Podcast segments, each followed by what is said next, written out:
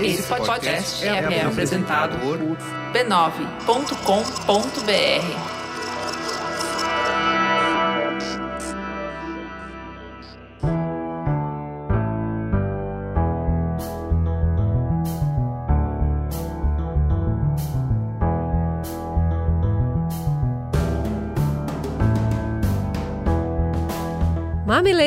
e mamiletes, bem-vindos ao seu espaço semanal de respeito e empatia. Eu sou a Cris Bartz. Eu sou a Juva Lauer e esse é o Mamilos, seu podcast de conversas além do raso. Hoje, em episódio extra, mas com conversas bem polêmicas. Bora para um Mamilos bem raiz!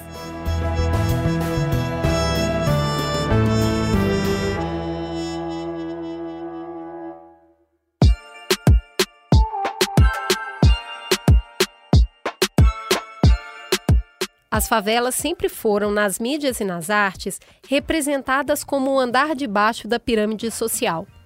Nosso imaginário chegou nesses espaços onde o Estado não chegava. Nas novelas e séries, as favelas são o berço de muitos dos núcleos cômicos que transformam baixa escolaridade e situação socioeconômica em matéria de riso. Nos telejornais, elas são cenários de manchetes de medo e de dor. Na música, o cotidiano difícil encontra beleza e poesia. No cinema, a violência explode e choca. E uma vez por ano, o potencial criativo e realizador explode para o mundo na avenida com os desfiles das escolas de samba. Após tanto tempo com a sua imagem exposta para quem é de fora, a favela começou a encontrar brechas para expor a sua voz por si mesma. Hoje é comum assistirmos suas crias conquistando a TV, os noticiários, os reality shows e batendo no peito, ostentando o nome das suas comunidades. Antes, o sucesso muitas vezes era a marca que diferenciava a excepcionalidade do talento individual que transcendia o ponto de partida difícil da favela. Hoje, a gente vê essas crias da comunidade acreditarem o que são, o que fazem e a exuberância do seu potencial exatamente às suas origens. É gente que venceu por causa da favela e não apesar dela. Estimativas do Data Favela apontam que as favelas abrigam hoje mais de 17 milhões de habitantes. São 17 milhões de pessoas que vivem, sonham, esperançam, se organizam, trabalham, estudam, consomem e ocupam. 17 milhões de pessoas que têm vontade de vencer e muitas vezes só precisam de uma oportunidade para essa conquista. Estamos prontos para dar espaço? Hoje vamos explorar como a influência da favela na arte, na cultura e nas mídias impacta a vida de quem continua vivendo nessas comunidades. Vamos juntos!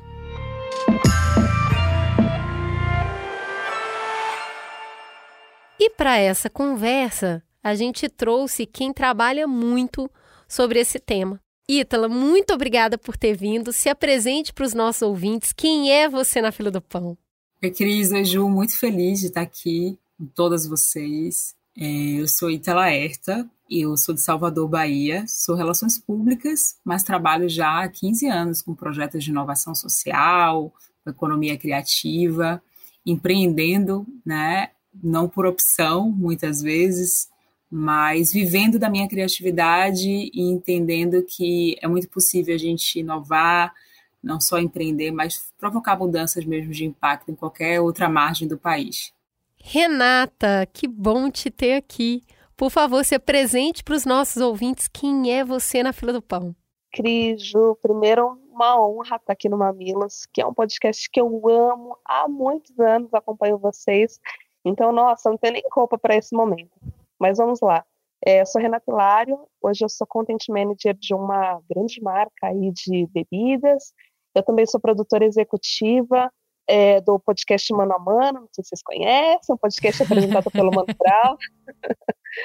e eu sou mestre em comportamento do consumidor, sou publicitária também. É uma pauta que eu já estudo há um tempo, né? Faz parte do meu dia a dia, então espero poder somar hoje aqui na nossa conversa. E a Renata não quer falar, mas ela também é podcaster. Ela acaba de encerrar o projeto, mas um projeto de grande sucesso, que é o Meteora Podcast, que ela faz também com a minha querida amiga Cris Guterres. Beijo, Cris. É verdade, Cris. Não tem como não citar o Meteora, ele que acabou é, desembocando em outros projetos que a gente veio construir depois, né, levando tanto eu quanto a Cris para outros caminhos, né? A gente deixou um legado bem bacana e vocês são as nossas inspirações. Ah, não fala isso, não fala isso. A pessoa fica até suando já. E a gente tem aqui também a Elisandra para conversar. Elisandra, por favor, se apresente para os nossos ouvintes. Quem é você na fila do pão? Eu sou a Elisandra Cerqueira, tenho 33 anos, sou aqui da comunidade de Paraisópolis, sou uma das fundadoras e idealizadoras do Monge Maria Brasil, junto com a Juliana, e a gente vem através do G10 Favelas, um pouco antes, um ano antes, da, na verdade, da pandemia, a gente vem desenvolvendo programas e ações é, que possam potencializar todo o potencial criativo, empreendedor, econômico dentro das comunidades do Brasil. É isso aí, gente. Só tem gente que faz nessa mesa, não é mesmo? Gente, acho que a gente precisa começar pelo começo. Uh, na hora de fazer as pesquisas para essa pauta, a gente estava conversando, eu e a Cris, como é difícil você chegar numa definição do que é a favela que abarque toda a multiplicidade e a riqueza é, desses lugares, né, dessas comunidades. E aí, a primeira pergunta, mulheres, é: o que é para vocês favela? Acho que a favela vem, se, vem esse significado favela, por muito tempo, como você falou, é, dava esse nó na garganta, né? Não, dos, não só do, das pessoas que moravam na favela, que moram na favela, mas principalmente das pessoas que marginalizam a favela e que se tem todo um, um preconceito do que é favela. E eu acho que ao longo dos anos a favela vem ressignificando esse nome. Né? E hoje acho que favela ela é a cara do Brasil em todos os sentidos. E quando eu escuto esse nome favela, eu penso muito em união, sabe? Eu acho que a nossa cultura a, cultura que as, que as, comunidades têm, ela é muito, muito, muito colaborativa, ela é muito unida, muito fortalecida. Os desafios que a gente enfrenta, que são diários, fazem com que a gente é, tenha que sempre criar, inovar. A gente é muito persistente. Quando eu escuto favela, eu penso assim, povo unido, sabe? É, onde, onde come um, come dez, é, o vizinho está passando por uma dificuldade, outro vizinho vai lá e socorre, todo mundo conhece todo mundo né? Todo mundo tenta ajudar todo mundo e eu acho que é um dos lugares no mundo, assim, no Brasil, que a gente mais tem acolhimento, que a gente tem mais senso de empatia e que a gente é, tem essa preocupação de eu vou pegar um gancho nessa fala da Elisandra. É, eu acho que favela, assim, a gente tem ressignificado esse termo, né, esse conceito. E eu vou trazer um dado de uma pesquisa é, do Instituto Locomotiva, que ele, fala, ele traz os valores tanto para a classe baixa quanto para a classe alta. Ele tem um dado interessante que para as classes baixas o principal valor é o papel na família, é esse senso de comunidade. Em contrapartida, na classe alta, o, o principal valor que se destaca são, é hobby, é trabalho, né? É, então, eu queria quis fazer esse gancho com essa fala da Elisandra, porque eu acho que esse senso de comunidade é muito forte a favela é palco de inovação, ela é palco de soluções criativas, né, para muitos problemas que a gente enfrenta, mas eu também não gosto de romantizar totalmente isso, porque a gente sabe que ela é fruto de um processo escravocrata, um lugar onde as pessoas tiveram que ocupar de uma forma agressiva, né, imposta, porque não tinha outro, outro espaço cedido a elas, né, outras condições, condições melhores de trabalho, de habitação, e aos poucos elas foram se formando e é o que é hoje, né? Assim, então, se a gente pode pensar numa linha do tempo aí, ela é fruto de, de muita dor, de muito sangue, e eu acho que a gente não pode também ignorar isso nessa nossa conversa. É, o que você está falando, Renata, é, da camada é, institucional do que compreende ser favela, né? A gente estudando para a pauta, viu que muitas vezes ela é, ela, é, a gente consegue identificar uma favela como um aglomerado subnormal. Significa um conjunto constituído de no mínimo 51 unidades habitacionais carentes em sua maioria, carentes de serviços públicos essenciais, ocupando ou tendo ocupado esse espaço então, é, é, a definição institucional disso já é carregada de ausência e de dor, que é um pouco do que você estava falando.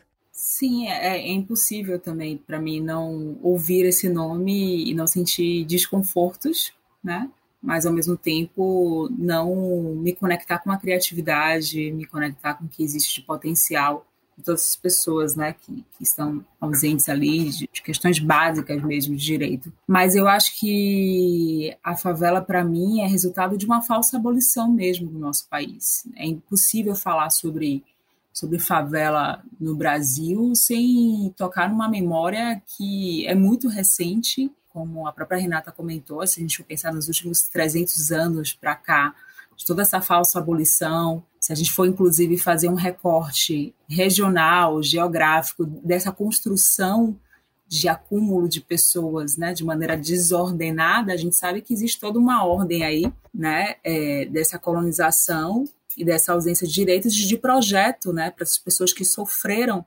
né, como pessoas escravizadas no Brasil e foram obrigadas, né, é, a única opção que tinha, foram obrigadas ali a, a conviver e viver nesse espaço que não foi dado, pelo contrário, né?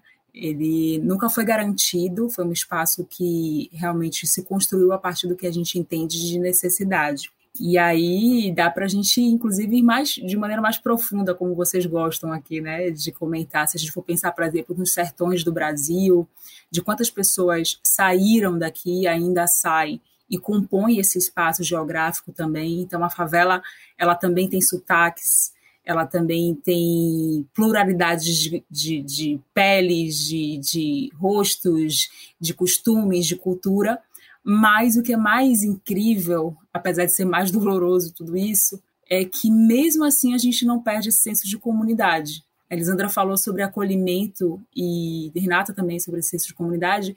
Eu acho que um dos grandes aprendizados que me, me tocam e, e me acessam toda, todas as vezes que eu pude trabalhar com pessoas de condições extremas, vulneráveis, né, como essas pessoas que estão na favela. É, eu não cresci numa favela, não sou cria da favela, eu cresci em um bairro popular daqui de Salvador chamado Boca do Rio, mas que também tem a sua favela, tem outras bocas do Rio dentro da Boca do Rio. Mas eu posso dizer que todas as vezes que eu pude acessar essas pessoas, elas me ensinaram muito sobre esse senso de comunidade, esse acolhimento e esse lugar do bem comum mesmo, mesmo sendo ali precarizadas e tendo uma ausência de direitos e oportunidades. É, você estava falando que você não veio de favela, né? É, mas você veio, Renata? Você tem alguma ligação? Ju, eu cresci num bairro periférico na zona leste de São Paulo, onde, assim como a Ítala, tinha muitas favelas assim nos limites, né? Então acabava passando para ir para a escola, acabava passando por uma favela. Então na minha escola, né? Sempre estudei em escola pública, também é, tinha amigos das comunidades aqui próximas. É, não era uma realidade presente na, na minha vida em si, uh, mas era muito próximo. Elisandra, você é de Paraisópolis, cria de Paraisópolis, mora em Paraisópolis. Quanto que isso diz de você? Quanto que Paraisópolis diz de quem você é? Quanto que isso representa? Eu sou assim porque, né? Sou de Paraisópolis. Representa muito, assim. É, eu sou baiana, é, sou filha de pedreiro, empregada doméstica. Né? Meus pais se conheceram aqui em São Paulo, em Paraisópolis, e depois acabou indo é, meu, pai, meu pai vinha para a comunidade para trabalhar na construção civil, assim como muitas pessoas. É uma, a história da minha família ela é a história de milhares e milhares de famílias aqui de Paraisópolis, é muito parecido. Né? E a gente teve uma vida muito humilde, assim. Eu tô com 33 anos, posso dizer assim, infelizmente passei fome na minha infância, mas também tive uma infância muito boa. Eu não tenho dúvida e é, posso garantir que os meus pais, mesmo numa vida muito sofrida, eles buscaram ter, é, oferecer, não só para mim, mas para todos os meus irmãos, uma vida muito melhor do que a, a que eles tiveram. Né? E é, cresci na comunidade, estudei minha vida inteira em Paraisópolis, é, vocês é, falando, a Renata, a Ítali falando, né? Acho que é super importante mesmo essa coisa da gente não romantizar, porque a favela ela surge por uma necessidade, né? Eu comecei a atuar dentro do Grêmio Estudantil da minha escola, fui presidente do Grêmio Estudantil, queria poder fazer faculdade, meus pais não podiam pagar e a minha realidade não permitia as, as oportunidades, mesmo sendo muito boa aluna, né? O ensino público muito sucateado. E aí eu, eu não consegui ingressar numa faculdade pública. É, e eu acho que isso foi uma, uma primeira rasteira que a vida me deu, né? Não mesmo eu querendo muito, me esforçando muito, é, as oportunidades não eram iguais ali. E aí eu acho que isso ampliou meu olhar, fez com que eu olhasse para o lado e eu conseguisse enxergar um grupo de alunos da mesma escola que a minha, que estava fazendo um movimento super bacana de transformação e que queria que a gente pudesse ter protagonismo, sabe? De poder ir nos lugares e falar, porque eu, eu tenho muito orgulho, sempre tive muito orgulho dos meus pais, da minha história, da pessoa que eu sou. Eu, eu costumo falar que eu sou uma soma de, de pessoas, e boa parte dessas pessoas são mulheres. E mulheres que passaram pela minha vida e mulheres que ainda fazem parte da minha vida e que contribuíram muito para a minha formação, para o meu posicionamento. Então, é, você imagina a gente ter para conseguir um emprego, a gente ter que falar que mora no Morumbi. As pessoas olhavam para a cara, sabia que não moravam no Morumbi, mas falavam porque tinha, tinha aquela coisa do, né, do peso de você falar que você era de Paraisópolis, né? As pessoas apontavam o dedo e falavam vagabundo, é, é traficante, né? São pessoas que não têm confiança e tal. Então, a gente por muito tempo a gente carregou isso e a gente começou ainda jovem um trabalho mesmo de autoestima, de resgate de, da nossa identidade, de, tipo, nós somos de Paraisópolis e as pessoas, os, as empresas, a, o entorno, a São Paulo precisa saber de Paraisópolis, né? E que a gente está criando um movimento.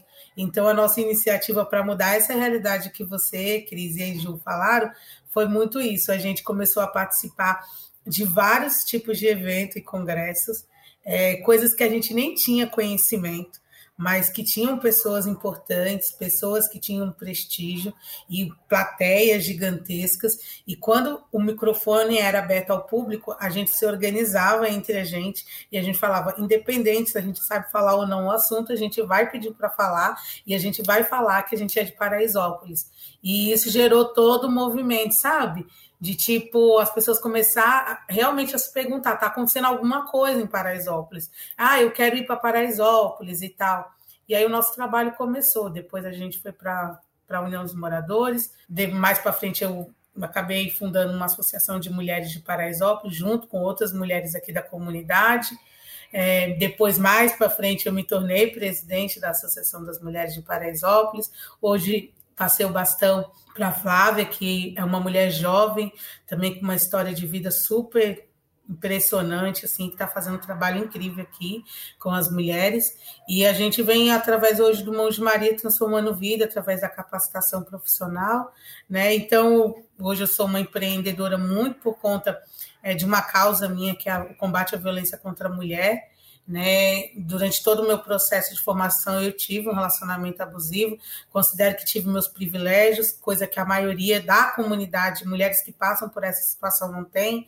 Né? No meu caso, eu não dependia do, do meu companheiro financeiramente, eu era uma pessoa independente já financeiramente, tinha um nível de escolaridade boa, é, tive apoio da minha família, tive apoio dos meus companheiros de trabalho, né, o que faz, faz toda a diferença né? E que não é uma realidade da grande maioria. Mesmo mesmo morando na comunidade, vivendo toda toda essa essa situação assim, eu também sei reconhecer também os meus privilégios, né?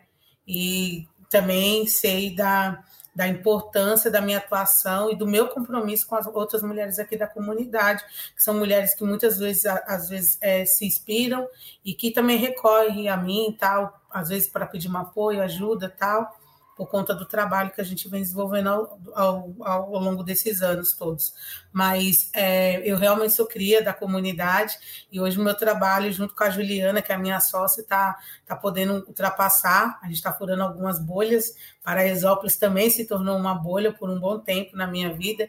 A gente acaba ficando ali numa zona de conforto, mas hoje a gente está indo para outras favelas. Né? A gente inaugurou é, em Minas Gerais, na cidade de Betim, na comunidade de Teresópolis, o Mão de Maria, a operação completa, desde a capacitação, é, a, a, o bistrô, que é a parte do restaurante, o delivery, e também a operação das marmitas solidárias em combate à fome, né? E a gente também inaugurou na comunidade de Heliópolis, que é aqui em São Paulo, e estamos em processo de reinaugurar, de reinaugurar, não, de inaugurar lá no Complexo Morro do Alemão, no Rio de Janeiro. Então, a gente, até o final do ano, a gente tem o desafio de chegar nas 10 maiores favelas do Brasil, e estamos indo, já estamos aí em, em três, né? Franca expansão. É, muita expansão. Então, hoje eu estou hoje eu, eu muito orgulhosa, assim, pela, pela minha trajetória, né, junto com as mulheres e também eu tenho uma gratidão muito grande porque o meu trabalho ele envolve muitas mãos, né? Pessoas que é, contribuem diariamente para que todo esse processo ele possa acontecer, a, a operação completa do Mão de Maria possa acontecer. E eu sou muito grata, assim, por. Eu tenho uma lista gigante de pessoas que fazem parte dessa trajetória e é um motivo de muito orgulho. O meu trabalho ele é para a favela, é para dar protagonismo para as mulheres da favela. É, eu acredito muito no potencial. Eu acho que realmente a favela venceu já. É, eu acho que quando a gente fala a favela vai vencer, não, eu acho que a favela venceu. Eu acho que a gente não pode realmente romantizar mas a gente também não, a gente, a gente já não está mais nessa fase que as pessoas nos enxergavam como pobre coitados, né? Pois é, eu quero até puxar esse tema, Elisandra, porque é, Renata e Ítala trabalham muito nos meios de comunicação. E são esses meios que muitas vezes estão traduzindo esse lugar que Elisandra acabou de falar para o mundo. Como que vocês encaram essa, essa transição na forma como as comunidades são representadas nos anúncios, na publicidade, na novela, no meio cultural, né, em shows, a diferença de palcos, quem se apresenta em cada palco. Como que vocês percebem a, a, a nova roupagem, se é que ela existe, dada para essas comunidades aí nessas grandes mídias? É, eu, enquanto publicitária, é, a gente sabe que publicitários têm por ofício é, reproduzir cultura, né? E que cultura que a gente está promovendo? Eu acho que é um questionamento que a gente tem sempre que se fazer, né? Quem são os personagens? Como eles estão sendo representados? A gente está empoderando ou a gente está estereotipando, né? Então isso, isso é muito importante para quem trabalha nesse universo da comunicação. E tem um dado que eu acho importante compartilhar com vocês de uma pesquisa chamada Todos. Ela é conduzida pela Isabel Aquino, uma publicitária incrível aí da Bahia, de Salvador, é, junto com a ONU Mulheres, né? E essa pesquisa ela vai fazendo um apanhado de como esses personagens aparecem tanto na campanha da TV, de redes sociais, né? E como que, que esse desempenho vem acontecendo aí é por ondas, né? Um estudo que é feito duas vezes por ano. É, um dado de, do final de 2020, por exemplo, que é interessante trazer para vocês, só para vocês terem uma ideia, das campanhas publicitárias, 34% estava empoderando. 33% a gente considera como neutra, né? 15% estava estereotipando, 10% isenta. Então, é, são dados que é importante a gente estar é, tá atento, né? Porque, no, novamente, só para vocês terem uma ideia, quando a gente fala neutro, são 33% de campanhas que ficam em cima do muro. Então, são representações de gênero que não empoderam nem estereotipam, né? Os, os personagens ele atuam como apresentadores e produtos da marca.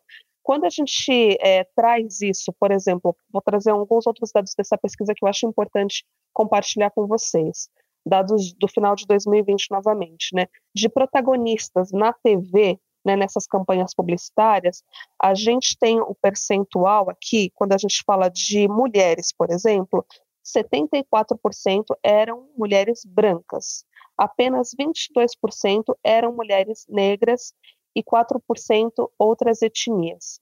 Então, novamente, a, a, todos, ela vem fazendo esse acompanhamento aí desde 2015, aproximadamente. Um, um dado importante que eles perceberam, né, desse último governo, a gente sofreu uma estagnação porque a gente vinha no levante, a gente estava conseguindo fazer uma virada, trazer mais representatividade para as campanhas, mas nesse governo, nesses quatro anos aí, a gente teve uma estagnação e isso é um dado preocupante porque a gente pode ter um, um, um caminho aí de retrocesso também aparecendo.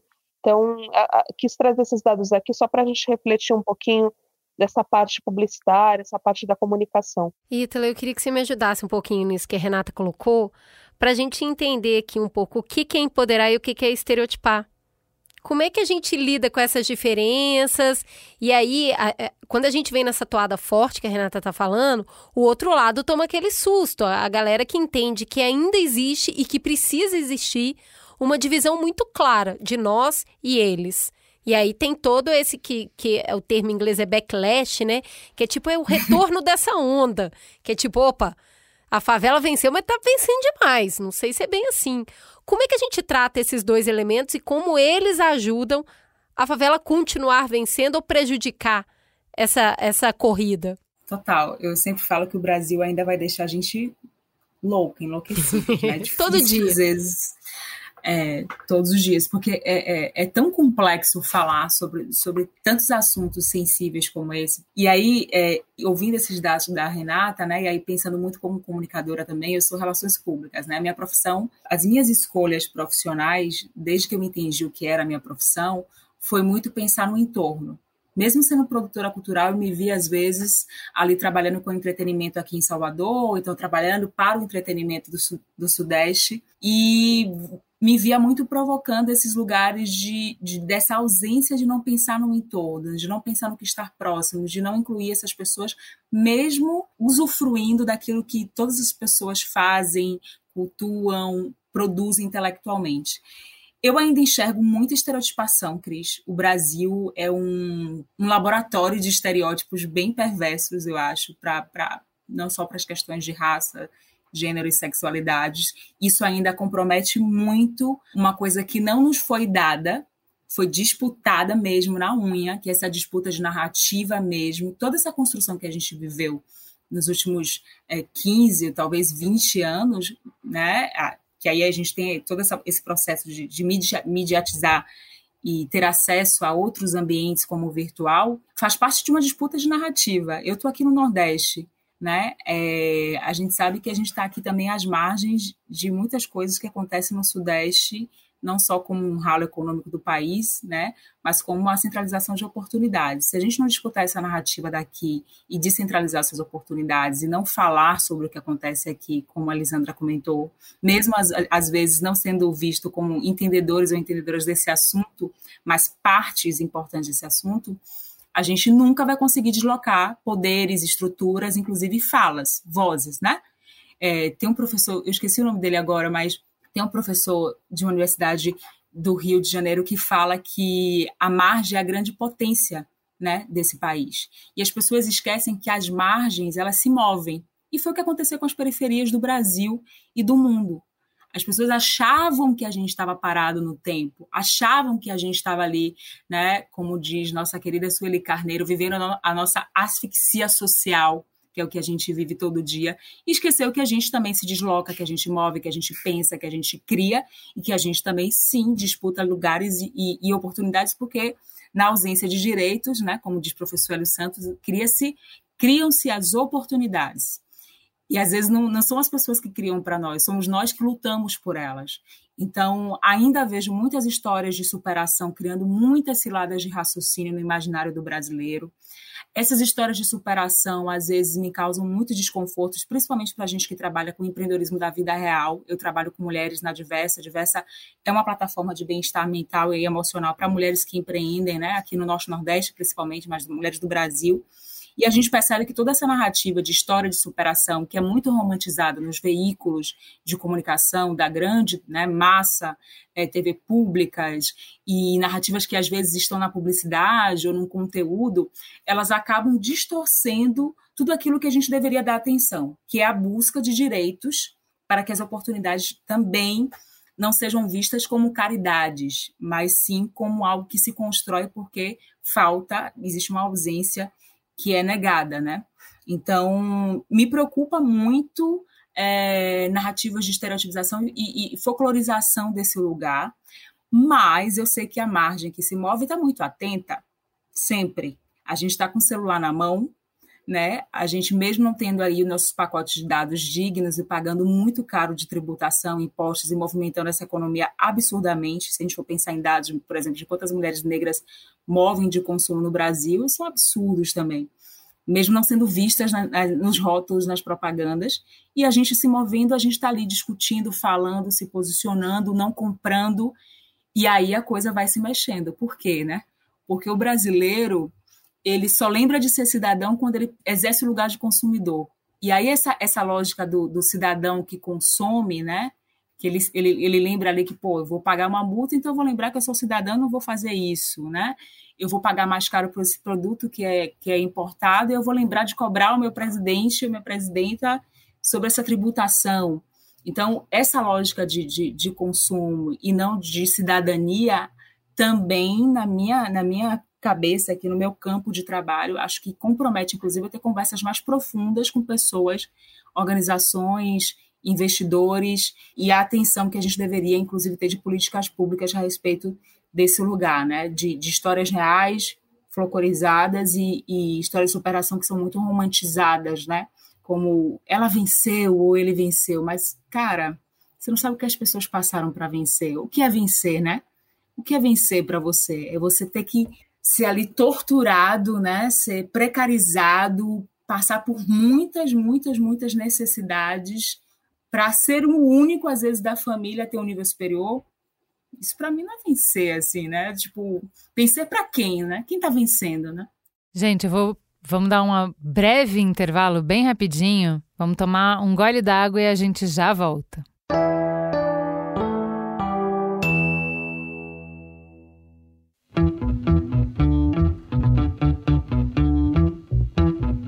Se hoje a gente diz que a favela venceu, não é só pelo clichê.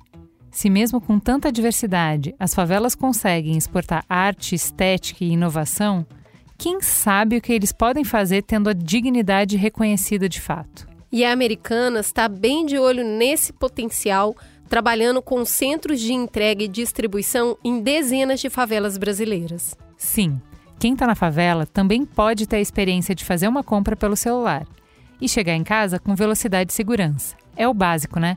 Imagina quem estava até agora sem esse básico. E ainda pode calhar de alguma cria da comunidade estar envolvido na entrega, já que Americanas tem ofertado bolsas de estudo e formação em logística para moradores locais. Tudo isso pensado com quem entende do assunto. Esse projeto da Americanas é desenvolvido em parceria com o G10 Favelas, garantindo que quem vive na comunidade dê as cartas do que deve ser feito. Acesse o site o app da Americanas para conhecer mais sobre o projeto Americanas na Favela.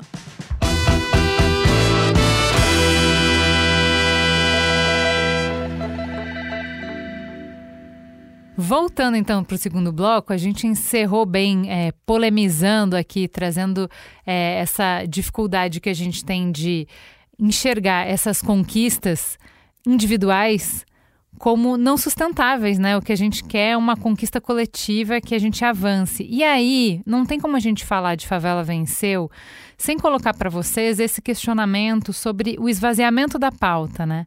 Qualquer pauta, não interessa se é ambiental, se é feminista, se é, é mesmo a questão de raça. Quando a gente vai para grande mídia, para a massa, a chance desse discurso ser captado e ser esvaziado, ela é muito grande. Isso também é uma, uma forma de calar o discurso, né?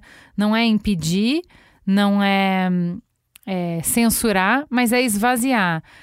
Como que vocês veem essa, essa conversa de a favela venceu nesse contexto? Vocês acham que tem muito dinheiro circulando através de, da estética, da cultura da favela, que não necessariamente promove esse crescimento coletivo que a gente estava falando? Ju, eu sempre me questiono, é, esse dinheiro volta para quem, né?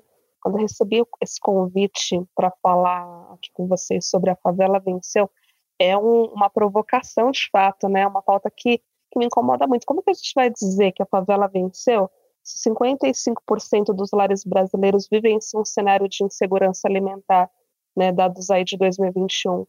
É, novamente, assim, me, me, incomoda muito, eu não gosto de romantizar, eu acho que a gente tem que tomar cuidado para não cair nessa armadilha, né? Engraçado que essa pauta já aconteceu em alguns momentos também no podcast Mano a Mano, que eu acompanho, né, que faço a produção junto lá com o Mano Brown, e ele questionou, por exemplo, o Emicídio e o Jonga, né, é, sobre essa questão de favela venceu, nas músicas, a gente vê isso, é, essa fala muito forte hoje, especialmente no funk, né, no funk ostentação, é, e a gente pode afirmar isso?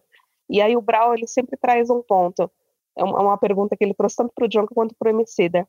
Será que a gente não está vendendo um terreno na Lua, algo inalcançável para a maioria, né? Será que todo mundo vai conseguir essa, esse tão sonhar, essa tão sonhada e tão cantada hoje ostentação? Eu acho que a gente tem que tomar alguns cuidados, né? Porque na prática, é, eu, eu, acho que a gente precisa nomear de fato tudo que está acontecendo de, de, terrível na favela, né? Como esses números que eu trouxe de, de, insegurança alimentar, por exemplo, mas tem outros números, assim, a cada 23 minutos a gente sabe que um jovem preto é morto na favela, né? A gente tem que nomear essas coisas e não só romantizar, né? Não só celebrar também, é, porque senão a gente não vai ter políticas afirmativas, né? Para mudar isso, políticas públicas, senão essa pauta não vem com profundidade na mesa, né? E a gente consegue levando, apanhando, né? A gente não está vivendo o melhor cenário no nosso país. Então, eu fico feliz quando eu vejo os meus conseguindo alcançar é, espaços, oportunidades de emprego, conseguir fazer uma faculdade e tal, mas enquanto isso não for a realidade da maioria, como não é hoje, eu acho muito arriscado a gente é, sustentar essa pauta de favela venceu. Pois é, aí eu queria complexificar o um negócio para vocês, que é o quê? Como que ao mesmo tempo a gente trabalha a autoestima e o orgulho das pessoas que vêm desse lugar, reconhecendo nelas criatividade, potência. E é um esse esse lugar da união que eu acho que só quem já morou em periferia conhece de fato, que depois quando você vai melhorando economicamente de vida, raramente você vai ver esse nível de união, porque é uma não chama comunidade à toa, né? As pessoas vivem em comunidade. As casas são muito perto uma das outras, então você escuta muito do que as pessoas estão vivendo na casa delas. Geralmente, assim, vai ter um carro, dois carros, e esse carro é quase um carro da rua.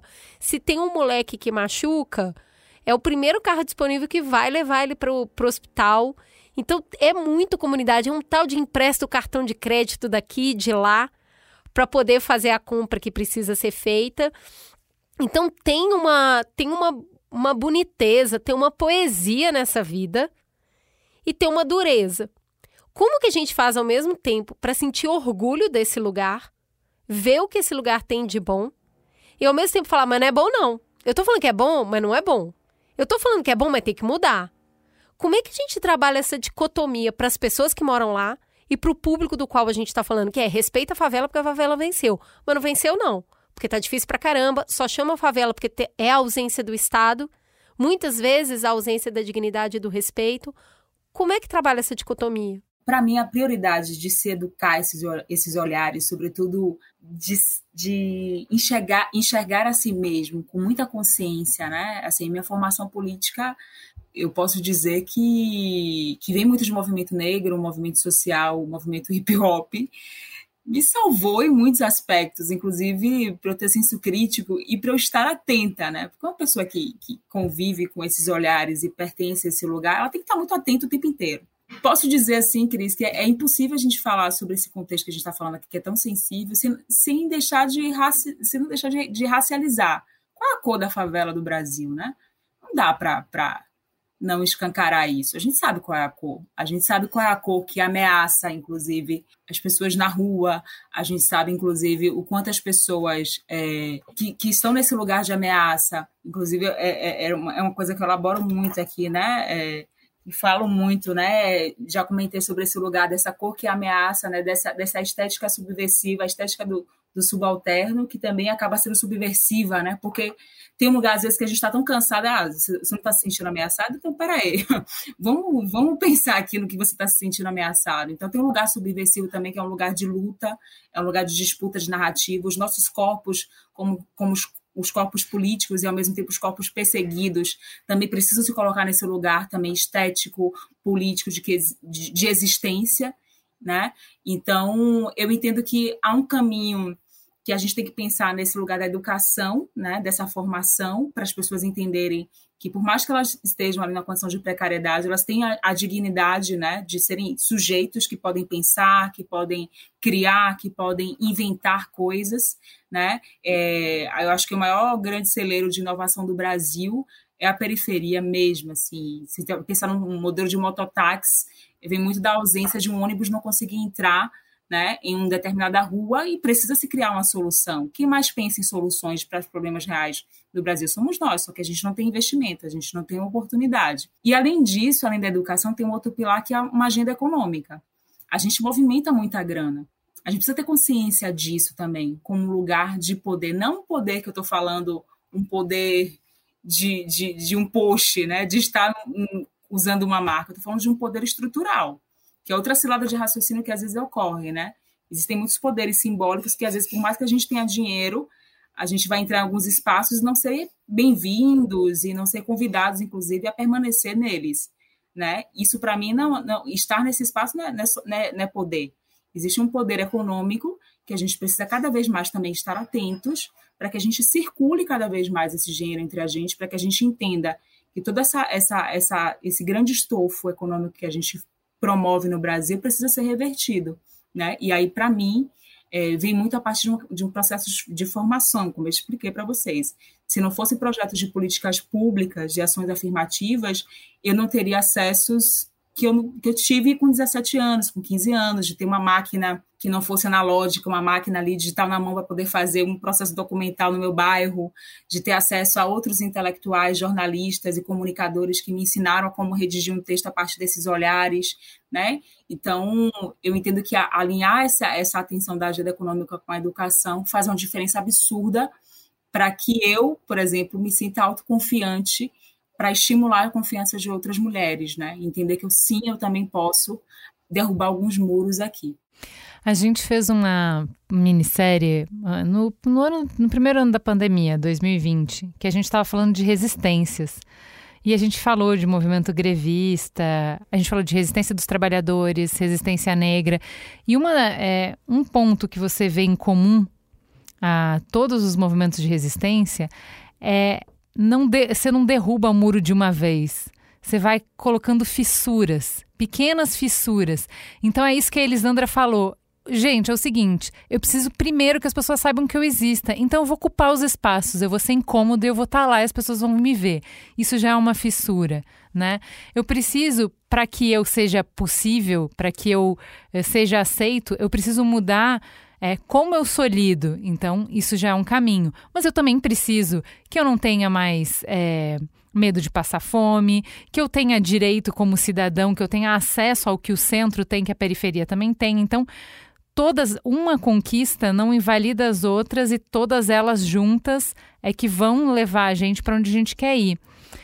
Como é que a favela pode de fato vencer para que todo mundo que mora lá, que vem de lá, não se resuma às suas cicatrizes. Então, fugindo da, da, da cilada que a Renata falou, que não é não dizer que as cicatrizes existam, elas existem, mas para que a gente possa de fato vencer e não se resumir a isso, como é que a favela vence? Quando eu falo assim que a favela venceu, eu realmente eu acho que a, a, a favela ela vence todos os dias eu gosto muito da fala da, da Italy, que ela traz, que é verdade, essa coisa da, de não precisar a gente passar pelo que a gente passa.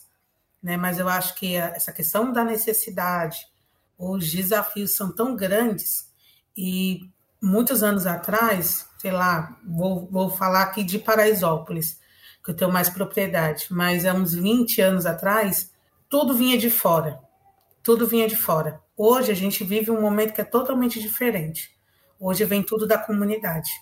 E é da comunidade para o mundo, digamos assim. Na pandemia agora, a gente, é, já sabendo de todos os desafios, que a gente não ia ter assistência, que a gente não, nem estaria na fila, provavelmente, né? não tinha nenhuma política pública específica para tratar a questão da Covid-19 dentro da favela a gente se organizou com a favela e a gente criou 12 programas de, de mitigação ao Covid, né, que foram exemplos não só para o Brasil, mas para o mundo.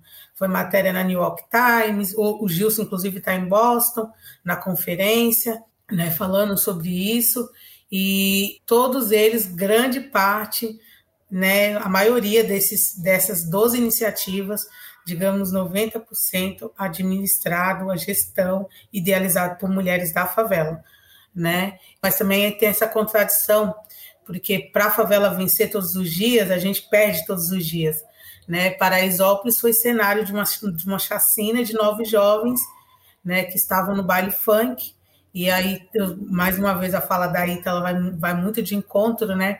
A gente vai olhar lá a realidade, são jovens é, 100% pardos e pretos, né? Aqui na fila da fome, né, a fila da marmita solidária, é, eu falo que é, um, é, uma verdade. A fome no Brasil, né? A gente sabe que a fome é uma realidade de, de muitos e muitos, mas nessa questão da pandemia agravou muito, muito. Né? E às vezes a gente imagina que a fome está lá na África, mas a fome está do lado, né? A fome está do lado. E aí eu falo muito sobre isso, né? Que a fome no Brasil, ela tem CEP, ela tem cor e ela tem gênero. Ela está na favela, ela é preta e ela é mulher, na sua grande maioria. Então, é, para a gente vencer todos os dias, a gente também perde todos os dias. E aí eu acho que eu concordo muito assim, com a Ítala, quando ela fala que não precisava, mas é assim. E eu acho que essa, todo essa, essa, esse campo de criatividade, de inovação, ele poderia, ele poderia ser de uma outra forma. Ele poderia ser de, de uma forma com investimento na educação, na base, ali começar de baixo, para que a gente possa transformar e tal, e todo mundo ter acesso, ter as mesmas oportunidades, né? Hoje não basta só você oferecer a oportunidade, você também tem que trabalhar a inclusão, porque por muitos anos a gente foi convencido que aquilo não é para gente, que isso não é o lugar do favelado, isso não é o lugar do preto, isso aqui não é o lugar da mulher. Né? Então, não basta você só oferecer a oportunidade, você tem que trabalhar a inclusão. No, em outubro do ano passado, eu estive em Medellín, na Colômbia, e eu pude conhecer a Comuna 13. E aí eu participei de, um, de uma palestra que é, o professor falou uma coisa muito interessante. Ele falou assim, a, que a favela ela não é violenta, mas ela é, ela é violentada todos os dias.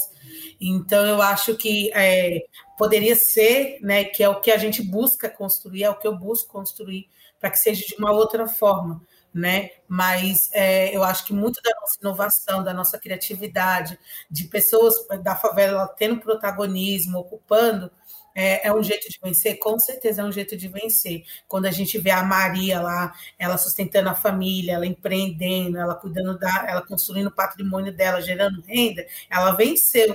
Mas ela teve todo um percurso ali que ela não precisava passar. Então, eu acho que é, o meu trabalho, o trabalho de muitas pessoas que vêm construindo é, essa, é, essa nova favela, né, ressignificando tudo isso, vem muito dessa parte que a gente, é, a gente sabe da nossa luta, a gente sabe da nossa jornada, mas a gente sabe também, a gente não pode aceitar que ela não precisava ser dessa forma. A favela ela pode, ela pode, ela, ela pode inovar sem, sem todos esses eh, essas dores, né? É, a gente pode criar, a gente tem potencial para isso, mas a gente também não precisa sofrer tanto. É, eu acho que tirar o romantismo, que é o que a Ítala está falando, né? Você só vai vencer se você sofrer muito de tirar essa romantização ajuda a trazer para um lugar de não, peraí. Tem um monte de gente aí com oportunidade que vence também. Não precisa ter essa jornada né, de resistência. Ninguém, né? nasce, ninguém nasce querendo morar na favela. A favela realmente é uma necessidade. É o lugar que abrigou. E, e assim, todo mundo. Ah, a gente tem aquela foto aqui de Paraisópolis, que tem um prédio com cada andar uma piscina, um murinho, e aí você tem as casinhas humildes e tal, casinha que nem tem reboco, de casinha de madeira e tal né? E assim, quem quer, se você perguntar para uma criança que lado que você quer morar, é óbvio que ela vai querer morar no lado que tem mais infraestrutura, que tem lazer, que tem conforto, né? Que tem espaço para brincar e etc. Né? Então a gente não, a gente realmente, é, a gente não sonha em morar na favela, mas a favela ela foi uma realidade por uma, uma, uma necessidade, uma, uma necessidade que foi uma, obrigado, né? Como a Ítala e a Renata trouxe essa questão da escravidão. A gente, às vezes, a gente fala de algumas coisas como se fosse muito histórico, e não é. A gente tem avós que foram escravizados, né? Então a escravidão não tá longe, não, né? é muito recente é, é uma realidade e assim os desafios são inúmeros, inúmeros, inúmeros, inúmeros. Eu gosto muito de ouvir porque é, eu acho que por mais que eu tenha é, que eu tenha crescido na favela, que eu sou nordestina, é, eu tenho uma pele clara, então assim é, eu tenho meu privilégio por conta disso. A minha companheira que tem a pele preta, ela sabe o que é ser perseguida no shopping, ela sabe o que é a pessoa olhar comigo achando que ela vai ser, que ela vai roubar a pessoa, né? Eu tenho amigos assim, né? E, e eu já passei por situações assim, e, e isso é muito difícil. Né? Então, é, é, essas coisas a gente, a gente vai trabalhando, trabalhando, e eu acho que a gente não pode desistir. E eu acho que quando eu mesmo falo muito que a favela venceu, é muito nesse sentido. Eu acho que a gente vence todos os dias, porque aguentar o que a gente aguenta, passar pelo que a favela passa, é, as nossas mulheres passam, é, se elas não tivessem resiliência, se elas não tivessem senso de empatia, se elas não tivessem a força que elas têm, que nós temos, a gente não conseguiria, porque muitas vezes a, os problemas que a gente enfrenta é desumano, assim, é totalmente desumano e, total, e totalmente injusto. E eu acho que isso é o que. Elisandro, o que, que te move? Acho que é a injustiça, eu sou revoltada. Assim, tem umas coisas assim que me revoltam muito mesmo. Eu não gosto, eu não aceito. E eu não gosto que a gente seja rotulado. O fato da gente morar na favela não quer dizer que a gente é predestinado. As pessoas têm que parar de ficar nos, é, nos predestinando. O fato da minha mãe ser doméstica não quer dizer que eu vou ter que ser doméstica também. Não que isso seja ruim. O fato da, do meu pai ser pedreiro não quer dizer que eu só vou poder ser pedreiro, que eu não tenho capacidade de ter uma outra profissão, que eu não tenho a capacidade de ir para a faculdade porque meus pais não, não, não tiveram a oportunidade de estudar. Então, eu acho que hoje a nossa missão, né, a gente que tem essa oportunidade de espaço de fala, que a gente tem essa oportunidade de estar convivendo de, um, de, uma forma mais ampla, frequentar vários tipos de lugares, acessar vários tipos de pessoas, a gente tem que falar sobre isso, né? Que o favelado, as pessoas que moram na favela, elas não são predestinadas. É, tem uma coisa que as pessoas às vezes falam comigo, e falam com frequência, e isso já é de muito tempo. E muitas vezes eu sinto que a pessoa acha que está fazendo um elogio para mim. Quando eu termino de falar, quando a pessoa me apresenta, ou eu estou passando alguma coisa, a pessoa vira para mim e fala assim: Você mora mesmo na favela? Uhum. Né? Que é aquela uhum. coisa. Favelado não tem cultura, a gente tem cultura sim. Favelado não é, é ignorante, favelado não sabe conversar, favelado não é politizado, favelado não tem opinião. Então, assim, isso é uma coisa que eu escuto muito ainda, muito, muito, muito, muito. E essas coisas me incomodam. Eu acho que a gente não tem é que aceitar. Né? Eu sei que muitas das lutas que eu travo todos os dias eu não vou poder presenciar, mas é o que me conforta é saber que eu estou contribuindo, que eu estou do lado certo, que eu sei muito bem de onde que eu vim, eu sei de quem eu sou filha, eu sei da minha responsabilidade, eu sei exatamente o meu lugar de fala. E é, eu, eu, eu ocupo mesmo e eu falo mesmo, me posiciono, porque eu acho que é dessa forma que a gente vai fazer a diferença. A gente precisa ter representatividade. Quando a gente escuta a Renata falando, é representatividade, porque ela está levantando uma bandeira, ela está levantando uma causa ali. Ela está trazendo dados, informações, ela está levando consciência para muitas pessoas que ainda não têm.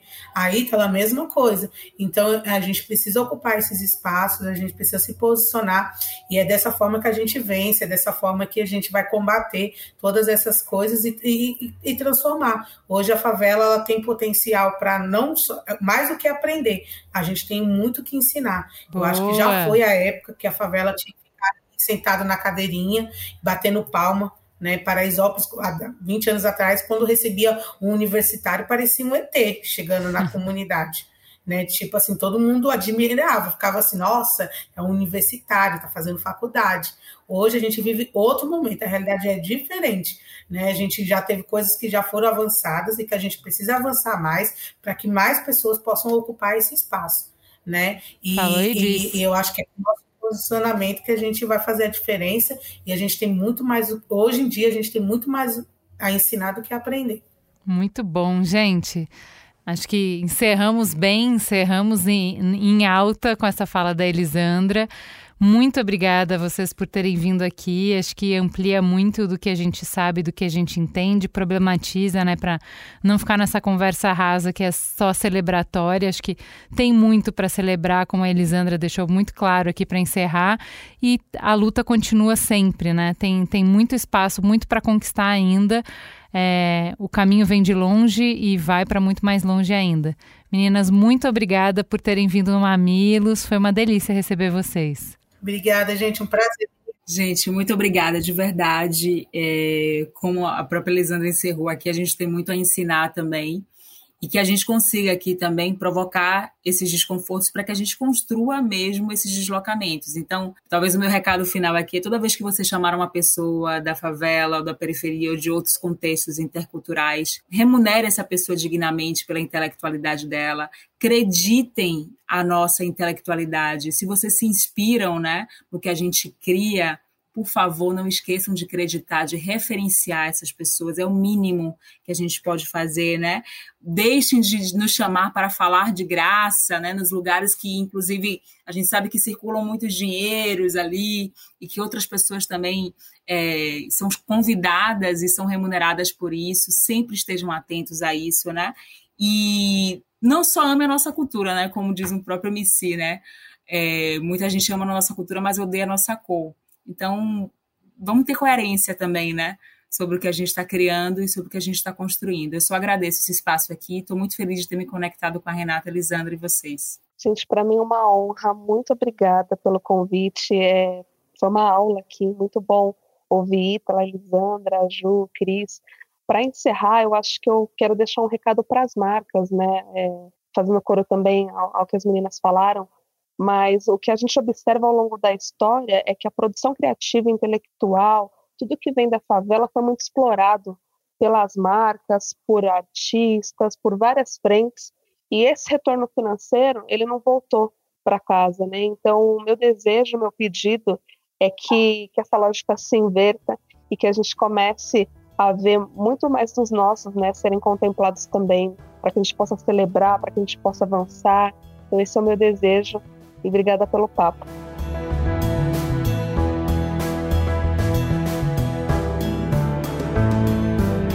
Mamilos é uma produção do B9. Apresentação de Cris Bartz e Juva Lauer. Para ouvir todos os episódios, assine nosso feed ou acesse mamilos.b9.com.br. Quem coordenou essa produção foi Beatriz Souza. O apoio à pauta e pesquisa foram de Iago Vinícius e Jaqueline Costa. A edição é de Mariana Leão e as trilhas sonoras de Andy Lopes. A capa é de Elodângelo. A curadoria dos programas de história é realizada por Deia Freitas. A publicação fica por conta de AG Barros. O B9 tem direção executiva de Cris Bartz, Juva Lauer e Carlos Merigo. E o atendimento e negócios feito por Raquel Casmala, Camila Maza e Thelma Zenaro.